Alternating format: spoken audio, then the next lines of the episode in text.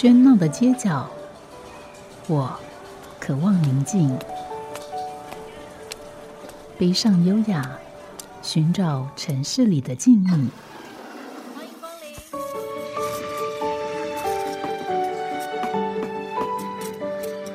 临。一杯拿铁问候，我们在书里相遇。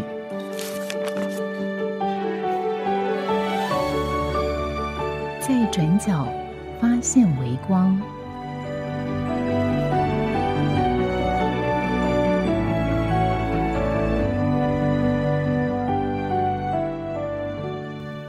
欢迎收听今天的《在转角发现微光》，我是主持人吴嘉恒。而今天的这个节目呢，又邀请到另外一家很特别、很有特色的书店，这是灿烂时光东南亚主题书店的突君来到节目里面来帮我们介绍这一家书店。我们先欢迎突君。主持人好，大家好，我是灿烂时光东南亚主题书店的长工，叫做突君。对，这个书店名字很长哦，就叫灿烂时光东南亚主题书店，没有比较简单、简短的一点简称吗？呃，可以叫做灿烂时光。嗯，就是其实灿烂时光是我们老板的恩师他写的，就是 Lucy 陈 Lucy 他写的一本书，叫做《灿烂时光》。你说陈 Lucy 是以前世新的陈露西，对对对，哇，他已经去世很好几年。不过呢，我觉得他不管在学问，在各方面，感觉那影响力在台湾社会还是可以看看得到。那嗯，不过我们今天的主题呃就不谈 Lucy，而是谈这个书店。呃，除了灿烂时光之外，还有一个东南亚主题书店。我想这已经很清楚的呃讲出了这个书店的呃特这个色。特色，对，就是东南亚。对我们书店呃最主要的特色跟别人不一样，就是我们书店有非常多东南亚文字的书，就是大家很难在台湾的书店里买到柬埔寨文、越南文、泰文、印尼文、缅甸文这样的书籍。那这些书都是从就是老板他发起了一个活动，叫做带一本你看不懂的书回台湾。所以你看不懂，的字是指的说，比如说台湾台湾的游客，他到了比如柬埔寨还是越南这些地方，他就带一本当地的书，然后带回来之后就给你们书送对，店。送来书店。那不管它是漫画、小说还是散文都可以，或是只是个报章杂志。嗯，但第一个问题，我觉得这个蛮有趣的，因为一般的书店呢，他们所取得的书，大部分当然是比如说跟呃经销商来批来的，然后它的文字是中文，但也有少数的，比如说是别人来赠送啊或怎么样。但是用这样的方式来呃募集书倒是很特别，因为你们要求说，呃，接到这个讯息的人，他们到国外还要带一本书，当地语言的书回到台湾，这样的成效好吗？呃，其实我们书店有八成的书都是这样的方式对，而且为什么会发起这个活动，很大的原因是一开始书店其实有书的时候是老板他自己买了很多，然后他一开始是请他认识的朋友住在印尼或是柬埔寨这些人拿着一笔钱先去像家乐福的地方去买一大批的书，那书其实没有很贵。重要就是贵在运费，所以他才发起了这个活动。所以通常如果身为长工待在书店一天，真的会有一两组客人会带来。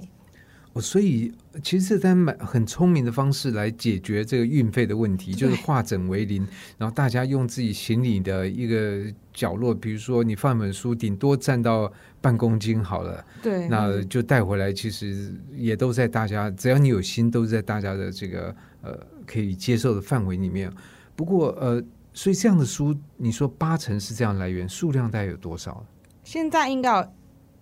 一千多本，而且因为我们是算是一个收书点，只要有独立书店或是有他驻点，他我们有合作的牛肉面店，他那边可能会有移工或移民会到那边活动的话，我们就会免费把书寄给大家。对，不过这回到另外一个问题上面，就是比如我今天也有心要从，比如柬埔寨带一本书来，可是我看不懂柬埔寨文，那我怎么知道我买到的是什么样的书呢？就是说，可能买到是一个嗯、呃很奇怪的书啊，或者这个类别上面或内容上面跟市场脱节的书也有可能。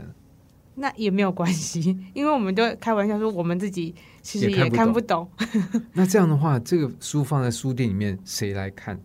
嗯，因为当初想要会这样，我们服务的对象其实就是在台台湾的移民跟移工。那他在官方的统计至少就会有六十几万人，这只是官方统计。然后可是，在他们在台湾其实很难买接触，对他连可能看到都很困难。嗯，不过我想你们在接触这样的一个书籍，对于这一些呃，就是说在台湾的呃东南广泛称的这个中南亚地区的人呢，一定会有所了解。所以我比较好奇的是，你刚刚特别强调官方统计啊，是对，因为就像我们都会说，有很多逃跑的移工，那他们就不会在所谓的官方的统计里面。那大概统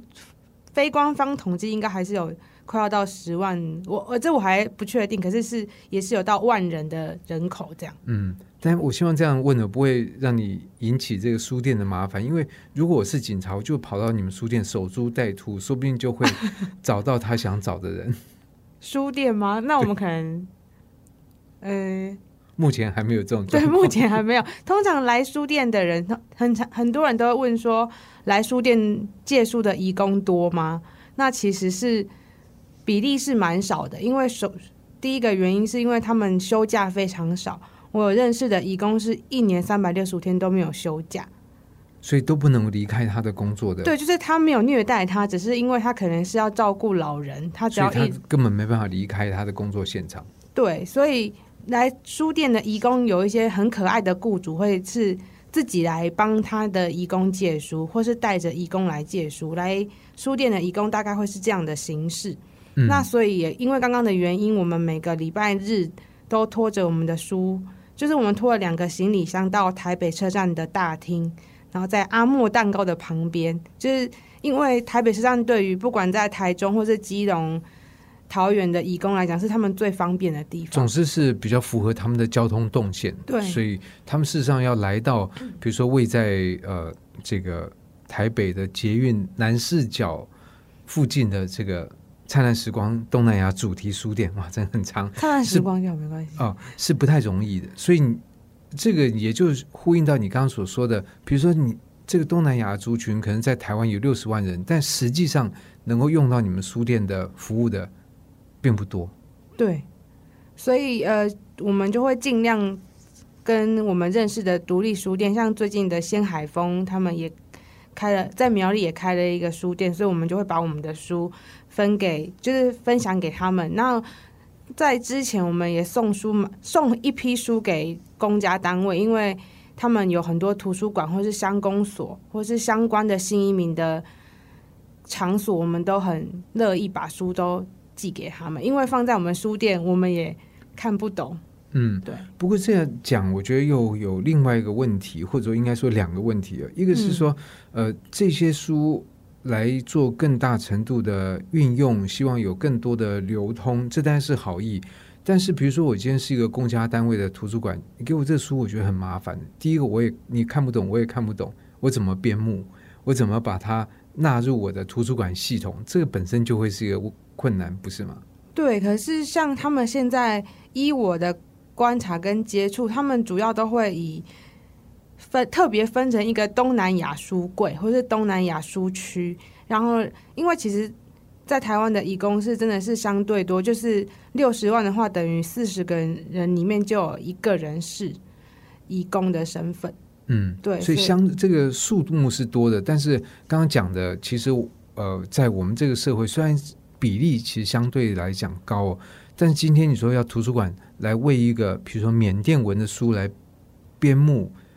那是非常困难的事情。我们根本缅缅甸文的字体都没有。对，就是完全缺乏这方面的配套，不是吗？嗯，因为这我也不知道，因为连我们书店，我们也没有帮我们的书编目。嗯，不过因为你们的书可能一千多册就还好，你们可以把它大致做这个呃书架上面的归类就可以。但如果今天要进到一个图书馆系统，它第一个要能够出借给别人，它第一个就要要编目。可是这个这个文字语言我们更完完全陌生，所以这个反而可能会变另外一个一个呃这个问题也不一定。但另外一个问题就是说，呃，你们虽然是名为主题书店呢，可是刚才你在讲的这个书都是一个流通或者是借阅的方式在进行。对我，嗯，我来介绍一下我们书店的书怎么样借阅的方式。嗯就是我们书店有分两大类的书，一大类就是我刚刚讲的东南亚外文书。那我们同样有选一批中文书，可是也是中文书但谈东南亚。对对对，不管是东南亚文学或是文化这方面的书，那也因为这些书外文书都是别人带回来，不是我们书店购买的，所以我们有三不一政策，就是第一个就是只借不卖，然后没有期限，就像刚刚讲的，义工是很少有休假的，所以我们希望他不要因为为了要赶还书这个变成有困扰，对，嗯所以是没有期限。然后等你还回来了之后呢，就会把全部的押金退还给，就是所以借的时候是要付押金的。对。然后押金的话，外文书我们就是用不同的颜色，两百到六百元不等。那中文书是原价，然后如果你没带回来，就等于买走了。可是我们所以其他的一般的读者也可以用借借阅的方式。就是中文书也是，然后最后一个就是一政策，就是希望大家可以在上面做笔记，那就可以常常看到上面一些，就可以在这一段书写说，哦，这一段很难看，或是这一段它有什么样的心得，就其实这样的借阅率是非常高的。嗯，对。不过这也跟很多的这个图书馆不一样，因为一般会要求说爱惜公物，不要在上面随意的这个涂抹。呃，可是，在灿烂时光的这个政策，反而是鼓励你在上面做一些笔记，因为这些笔记一方面是读者自己的读后感，它其实也会变成另外一个读者之间的一种沟通的桥梁。虽然这种沟通呃比较像是单向的，好像我写写了一段啊之后你看到，但你不并不能写给前面一个人看，嗯嗯嗯但是它就会变成总是变成一个互其实蛮有趣的事情。我们都会说这样，那让那个书有更多温度。哎，对，对的确是有更多的温度。所以刚才突君也提到在，呃，你们是周末吗？会到台北、台北车站？对，每个礼拜日的下午一点到五点，在台北车站大厅阿莫蛋糕旁边。那可是如果说这个这些读者他们不会到台北，就是说你们会想要照顾到在台湾其他县市的呃这些来自东南亚的朋友吗？嗯，就是像呃，我们有一些也是常也关注东南亚议题的朋友，就是像台中的话是一零九五，他们也会有时间是在第一广场，就在台中东协广场对东协嗯广场那边。然后南就是台南有一个南南的组织，他们也会用我们一样的方式让，他们是在公园里面，台南车站旁边的公园，然后进行借阅这样。嗯，所以这样来讲，就是跟你们相关的这些呃，跟这个东南亚书籍的，等于说散布的点，现在在台湾就是有台北是你们，然后在台中、在台南都有。对，还有一些我们有记录一些地点，那可能详细还要再分享给大家。嗯，对。当然，这个部分我觉得大家可能有兴趣，也可以上脸书来看一看，然后或者有什么问题，直接问题或需求，呃，或者你知道有哪个呃这个移民的这个需求，也可以透过这些管道或许来来表达。总之，我觉得在这里面很好的一个是说，一这一些来自东南亚不同国家的这人，事实上在台湾的数量已经相当的可观。嗯刚刚说有六十万的话，换句话说就是。呃，四十个人里面就有一个人是义工，或是呃新东南亚的朋友。嗯，对。那当然，这样的呃一个新的族群，他们有他们的需求，而且这个需求不是只有单一的，因为你给一个来自于越南的人来看缅甸的书，他就是看不懂嘛。嗯嗯，所以，这个所谓东南亚其实是一个相当广泛而且相当分歧而多元的这个呃概念。那如果以这样的人口比例来讲，其实真的是应该在这个社会里面有更多的一些事情是要能够呃满足他们在生活上种种的需求，而这样的书籍其实是一个蛮好的部分。所以，像你们这样的一千多本书，流动的速流通的速率大概有多快？嗯，平均其实有我们有统计过，就是有有淡旺季的部分，其实是在、啊淡旺季，就是暑假或是寒假的时候，就是因为学生比较多，所以他们来书店借书，或是帮义工借书的那个借书率就会非常的高。可你指的这个学生是指说东南亚有些人他在台湾他是呃来念书的，对他也会来借，然后另外一个就是帮别人借，就是他们家有义工，然后大学生他可能家在嘉义或是台南，他们都会特别来书店借，然后在他回家的时候分享给他的义工朋友。嗯，那这样一次借可以借多少本呢？因为如果是呃其他县市到你们书店的，就为了一两本，好像来借也不划算。对，呃，我们没有上限，你知道你有多少钱押金，就是可以借多少个。所以这押金要怎么计算？一般来讲，呃，我们有分不同颜色的标签，可是这个标签怎么样去判断一本书的押金的价高低呢？这就是看长工的判断，没有一个特别的标准，就是看他有没有精装，然后觉得这本书看起来好像想要它是柯南的漫画，我们就觉得它相对珍贵，或是觉得相对的。就是看我们其实没有一定的评判标准，就是看就自由新政，对对，没错。好像这个也蛮蛮有趣的。可是你们总是会，比如说呃，比较热门的书，你们押金会比较高吗？没错，因为我们像我们书店有一些有趣的书，就像呃缅甸文的《哈利波特》，印尼文的那个《达文西密码》，就是有很多书，其实大一开始呃。主持人有说，就是可能会有看不懂的，就算连书名都看不懂，可是其实没关系，看照片。对，看照片，或是他们其实有蛮贴心的，都会再翻成英文这样。所以其实呃，有一些真正这也是见证，我觉得出版的国际化，就是《哈利波特》。其实到不管什么语言的版本，你大概从封面看看，你就知道说那是《哈利波特》。那更不要说，比如说这个达文西啊，或者钉钉啊这些，特别是有图像的，你不用文字你也知道那个是钉钉。没错，而且就是我们书，就也可以从大家带来的书发现，就是每个国家的出版书的状态，或是他们对于书的要求跟他们的定价不一样。因为如果像我，其实也没有去过那些东南亚国家，可是可以透过这些书再去理解，说原来他们是用这样的思考方式去面对书籍，跟台湾人的。跟台湾人面对出版书的那个状态是不太一样，因为对我来讲，我举一个例子，就是像我很喜欢童书绘本，那其实同一本出就是有一本书叫做《地底下一百层楼》，就是如果是小朋友会很知道这本书，在台湾一定会是精装，那一本一定会是超过四五百块，可是越南文版，我们就有一天收到越南文版。是瓶装，瓶装，而且就是看完那个价格，我就觉得天啊，我要飞去越南买个一百本，就是上面大概七十元就可以买到，而且那个内容什么都一样，都一样非常的精，只是没有精装本。嗯，对对对。所以这可以说明，就是说他可能在台湾有时候他是呃。同一方面是童书的习惯，二方面你做成精装，你的定价好像就可以把它拉到比较高。可是这样的一个方式，在越南那个市场是行不通的。它做成精装很漂亮，但是大家不会买，那就做这个瓶装，然后来来这个让它更散播这个知识，这样。嗯，所以从这样的一个状况，你你有什么观察？比如对于不同的东南亚国家，他们的呃对阅读的喜好会表现出什么特征吗？嗯。这可能就像每个人的阅读胃口会不太一样，这样可能没有办法直接回答到主持人的问题。可是蛮多可爱的发，就是事情发生，就是像义工就会跟我说，他想要看恐怖小说，他想要看爱情小说。可是就其实我们就只能看透过封面去帮他想说是不是这一本。对对，有时候看到封面来来判断这这种这个。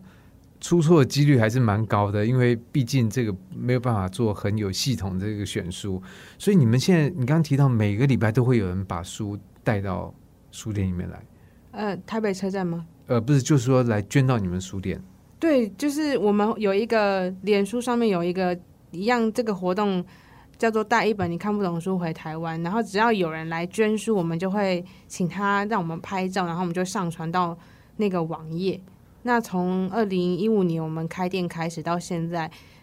就是通常大概两三天就会有人送来。那有些人他可能住在很远的地方，他就直接邮寄过来。所以用亲自送或邮寄的方式都可以来提供书。所以我觉得或许透过这节目播出，如果呃大家有有这样有有一个小小的心的话，那。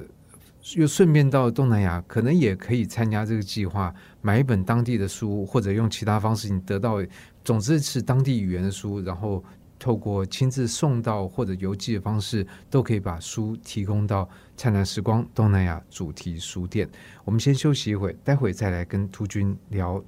灿烂时光。好家庭联播网，中部地区古典音乐台 FM 九七点七，北部地区 Bravo FM 九一点三。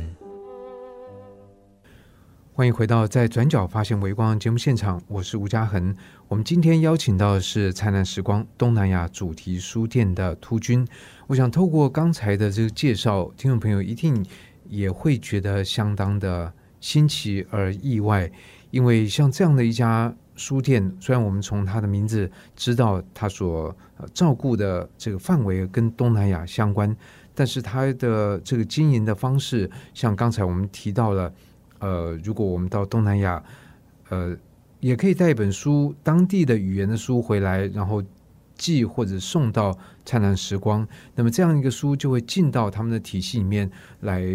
甚至在台湾各地都有可能呃周转，让这些书能够呃到在台湾这六十万。人这个东来自东南亚的这个朋友，他们的手中，而为他们的生活提供了一些呃不同的乐趣。因为阅读，我觉得还是一个非常简单，但是非常有效，甚至有用的一个呃乐趣的来源，让他们能够在异国也能够读到自己的母语。我想这是一个非常美好的事情。当然，在这个书店里面有另外一部分，就是用中文写作，而它的主题跟东南亚相关的。我觉得这也是这几年台湾出版市场的一个特征之一，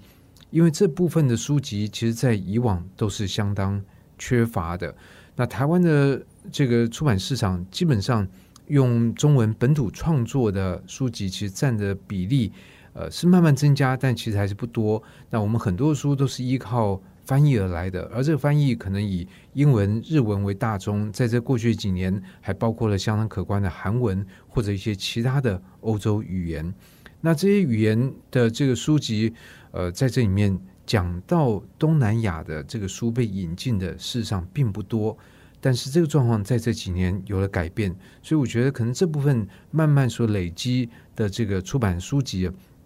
也变成了灿烂时光它的书籍里面所陈列的重点的项目之一，所以不知道呃，突君以你自己实际在这个书店里面当担任长工的这个经验，你觉得台湾这几年在东南亚相关的书籍方面出版的表现情况到底如何？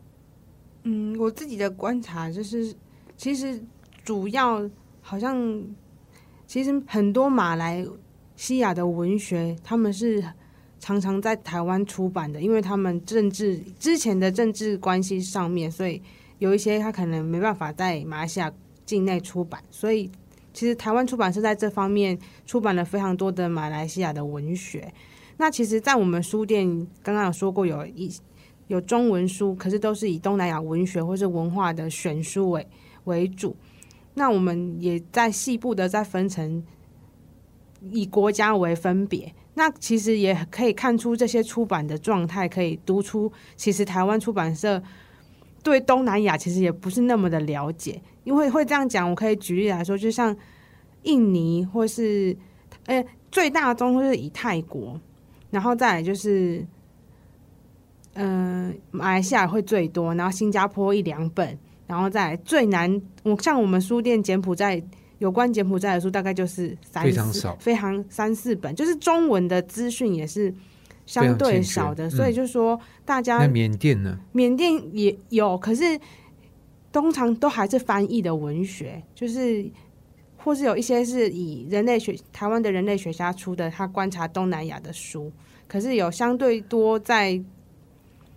就是东南亚的书籍来讲，很多其实是翻译外国人写的东南亚，对。没错，因为这个部分，我觉得还是有一个很大的语言的障碍，我们可能没有办法有台湾找到译者，可以直接从比如说缅甸文来翻译成中文，而我们一定要经过一个另外一个中介的语言。这个中介语言通常是一个国际强势的语言，就像英文，英文几乎这个语言，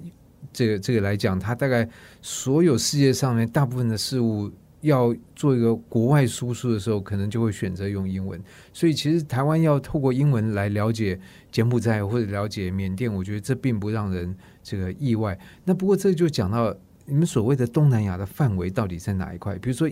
印度算不算东南亚？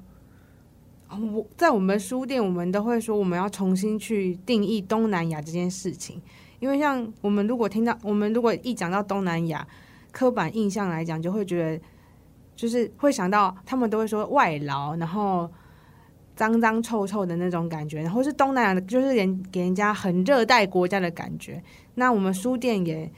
自己会重新定义说，东南亚就是我们。还没有，我们台湾人还没开发，就是我们还没有去想到说要怎么去面对东南亚，所以我们书店的书除了东南亚之外，就是冷门，像印度刚刚讲的，或是伊斯兰的书籍，或是各种伊拉克那方面的选书，在我们书店也会看得到。就是所以这个东南亚，其实在地理上其实还把几乎是西亚也含瓜在在里面，而不是那个传统的意义上面的。东南亚，但是会这样问，我觉得也很有趣。就是我们第一个，我们每个人对于东南亚在心目中的定义，可能就每个人不一样。然后大家想到东南亚想到的事物的这个内涵，可能也也不一样。那以朱军来讲，你事实上就在这样的书店里面呃工作，事实上你对于我想他们之间的分别会有更清楚的意识。就像你刚刚所提的一些经验，我觉得其实跟。呃，我所感受到经验也可以相合在一起，因为其实，在东南亚国家里面，大概马来西亚，我所知道是一般来讲，他们是他们的华侨，不能也不能说华侨这字，有时候也会被他们抗议哦。对，就是说，在那边的华人，他对于华文教育其实的重视是胜于这个其他地方的，胜过比如说印尼，因为以前有排华，所以以至于台湾其实出版界有好一些。呃，出版社的编辑或什么，他们其实是从马来西亚来的。那为什么从马来西亚来？我觉得跟他们自己在他们本地对于呃华语教学的重视都都相关。所以在这个部分说有比较多的这个文学方面的出版，我我倒并不会那么样的这个惊讶。那在一些其他的国家，可能我们相对来讲比较熟悉的就是印尼、马来西亚，呃，这个可能还有菲律宾，然后泰国。但是对于这个缅甸、辽国或者是柬埔寨，我们大家对他的了解就就几乎是一片空白的，可以这样来讲。所以刚才其实突军所讲的这目前的在这方面的出版的状况，其实我觉得呃是跟我所想象的相去不远。嗯，对。所以在这样的状况底下，你自己呃对于比如说东南亚这样的一个概念，你在进行重新的定义吗？嗯，就是自己也要多看我们书店的书。可是对我来讲，我认识东南亚的方方式，其实是我认识东南亚的朋友去建构我对东南亚的想象，就是而不是透过阅读，是透过实际的接触。嗯，我当然阅读也有，可是我觉得可以帮我建构那个我对东南亚的认知，或是新的接触。其实我很，我就在书店工作，所以我非常有。很多的机会去接触到印尼的移工，然后新住民，那他他们相对的中文是非常好的，所以我觉得我是非常幸运去遇到他们，然后他们也就是跟着他们一起生活，就是可能参加他们的聚会，然后派对，或者是一起跟他们出去玩。那我这样不知道有没有？不这样，我觉得你的圈生活圈子很不一样哈，或者比我们说一般人会相当不同。嗯，没，呃，对，没错。可是我觉得这边也要分享一个有趣的点。有一次，我就是跟义工朋友，他难得休假，那我就跟他约好，想说可以带他一起出去玩。那我就原本设想，想说他一定会，的方式，他一定会带我去吃什么印尼餐厅，或是带我去他想他去的什么小印尼。我想说，天哪，我可以去知道台台北或是哪里有印尼的文化这样。可是有趣的是。他们就带我去市政府，然后我们就去逛街，然后吃意大利面。就是他们也跟对我来讲，也希望有点异国的享受，这样子。就他们就也变成了台湾人，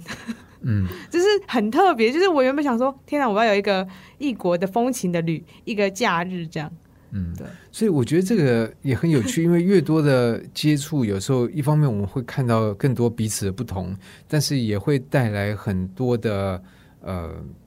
这个意外或者是惊喜，总之在这个过程里面，我觉得是一个比较好的好的过程，就我们做更多的了解，因为不然的话，我我觉得我相信很多人对于比如说提到东南亚或者提到移工或者用什么外劳或应用这些背这些名词的背后。呃，也都有很多的误解在在里头，而这样的一个空间，我觉得应该就是要能够尽量的来减少这样的误解。那么，在这样的一个书店里面，一方面它有广义上面说东南亚这个概念里面所相关的这些国家的语言文字所写的书籍，另外一方面就是这些年来。在台湾以中文出版的东南亚相关的主题书籍来构成这个书店关于图书的部分，但其实这是在台北的捷运南市角站附近的一个呃比较老旧的这个房子。这个房子面积不大，但是有一楼、二楼、三楼。除了一楼店面之外，也有很多的活动或者一些呃课程在这边发生。是不是突君也可以就这部分帮我们介绍一下？嗯，我们书店总共有三楼，一楼就像刚刚讲的是书借书跟买书买书的地方，然后二楼就是有一个温馨的地板空间，然后我们都会把我们的讲座举办在二楼。那三楼有另外一个小空间是，呃，开各种不同的东南亚语言课程。所以等于说，对呃东南亚语言有兴趣的人，可以在这边上到课。对，嗯，大概开过哪些语种呢？呃，就是印尼文、泰文、越南、缅甸、柬埔寨。目前目前是这样，因为其实种类也蛮多的。对，那大家反应怎么样？呃，主要就是台湾人非常的奇妙，是非常喜欢去泰国。嗯，所以我们书店的那个送书人，我们有泰文书，大概是其他书的五倍吧。所以表示大家对泰国的这个关注度和喜爱是最高的。然后，所以我们的泰文课程，泰文老师他只要开一门课程，通常会教一年，就是学生会跟着他上到结束。没错。嗯，那其他语言有在受欢迎的程度怎么样？嗯，是蛮受欢迎的，可是就是要学的人怎么比较少吗？呃，是不会少，可是我觉得，我觉得很神奇的是可以观察到，因为一开始真的觉得这个很冷门，就对我身为一个书店的员工来讲，我都觉得怎么会有人想要学柬埔寨？他到底要怎么去使用这个语言在台湾的？结果呢？结果我就发现很神奇的是，其实大部分的人都是中年人会来学，可能也因应了新南向政策的关系，有一些人他们的公司是需要外派到。或者他想象，说不定接下来我搞不好会，我们公司在柬埔寨也干嘛干嘛。他说不定他其实已经是有一个任务，他需要去执行，所以他就是来学。可这也很实际，而且也很很坚实。就是说，这不是一个什么突然奇奇想的这个这个念头，而是他实际上面有这个需求。没错，嗯，就是常常在店内就会接到电话，说他想要学什么。什么语言？然后最近会不会开课？所以你们开课的讯息会放在脸书上面。没错，没错。嗯，所以听众朋友如果有兴趣，呃，这个要学学这个相关的东南亚的语文，倒是可以注意一下。呃，在灿烂时光的脸书上面。不过开课地方也只限于台北，或者你们会把台湾其他地方开这样的课程讯息也也放在你们脸书上面吗？嗯，我们书店目前只。剖我们书店的讯息，可是可以在这边跟大家分享，就是像刚刚说的台中的一零九五，他们在台中也会开各种的语言课程。那台北的话，就是就地学堂，他们也因为政府好像有投投入一些资金，所以他们也免费开了一些东南亚语言的课程。就总之看来，这个东南亚的语言的学习在目前是有越来越热的情况吗？嗯，没错，就是现在大家趋之若鹜要学这个语言。嗯，那另外在活动方面，就除了这语言的学习以外，这活动还有哪些什么样的活动？嗯，我们主要就是会邀请各个有关东南亚，或是刚刚讲说冷门的，不管你是要讲印度，我们也有。每一个月会有一个日本的人，他日本人在台湾做印印度鼓的教学，然后他们每个月都会来我们书店进行发表，那书店就会书店的讲座跟活动都是非主流的状态，所以不管什么活动都有可能在我们书店发生所以。不限于东南亚。没错，没错，所以这个感觉起来就是说，呃，有一些比较遥远的、陌生的异国色彩的活动，都有可能在灿烂时光发生。对。嗯可是这样的话，这个呃，是你刚刚提到有印度鼓，然后也有比如说演讲，还是分享，还是什么样的？因为这样听起来，这个活动似乎它变得范围更广、更模糊，非非常的多元。很难一言而尽。对，就是像昨天的话是有一个缅甸的讲座，就是然后上个礼拜有 RCA，就是在讲不同的主题。可是我觉得它不不谋而合的，还是在探讨住在台湾这块的土地的人们怎么样生活，然后怎么样变得可以更多元的一起生活在这个土地。这样不知道有没有回答到？嗯，那所以也就是说，呃，刚才我们昨天也提到，呃，这个灿烂时光虽然这主题是在东南亚，但实际上这东南亚的人，这来自东南亚国家人比较少出现在你们书店。对，那我觉得比较神奇的是，可能我们的朋友建立关系，就是我觉得书店很像是一个平台，那我们保持着非常开放的状态，所以好的，然后开放的状态，这样就可以吸引到也是同样好的，然后好开放的人，然后同时会有不同的合作在这个地方发生。嗯，对而且我印象里面，其实，在南视角有这个缅甸街，对不对？对，当初其实会选在南视角，也是因为有这个元素，就是在我们本身附近就有这样的一个缅甸聚落，落，嗯，就是在这从书店大概走五到十分钟就可以到每年举办泼水节的华新街，然后它就是一个缅甸的聚落，就连就是像想象中的赵德胤导演，他们都会出现在这个对，这个如果不小心就可以看到他在喝下午茶这样。虽然 我是没遇过，那我们书店有另外一个有趣的活动，就是每每个月会有两次导览，一次导览是在小台北车站的小印尼，由义工进行，就是导览员为大家导所以这样的。导览是一个收费的导览吗我？们是跟台北城市散步合作。那另外是在书店的话，就是导览华新街，然后我们有一个缅甸的华侨为我们导览。嗯，那导览的内容是说了解这一块这个聚落它的状况。对，还有为这些人为什么会来到这里？然后因为那边就有一个缅甸街，然后上面有不同的，不管是云南的食物、缅甸的食物，然后让可以让大家知道说这个聚落怎么形成。嗯对，所以这样的书店其实开在南四角或者乍听会觉得有点奇怪，但其实它都是有迹可循的。那当然，关于这个东南亚，我想它绝对不是一个小小的书店能够承载，因为在这边所涵盖的人口的数量那是上亿，而它的呃文化多元性其实也非常的惊人。但至少呃这家书店或者它相关的一些其他的书籍的出版，可以让我们对这块地方有更多的关注跟了解。那今天节目非常感谢涂军来节目里面介绍《灿烂时光》。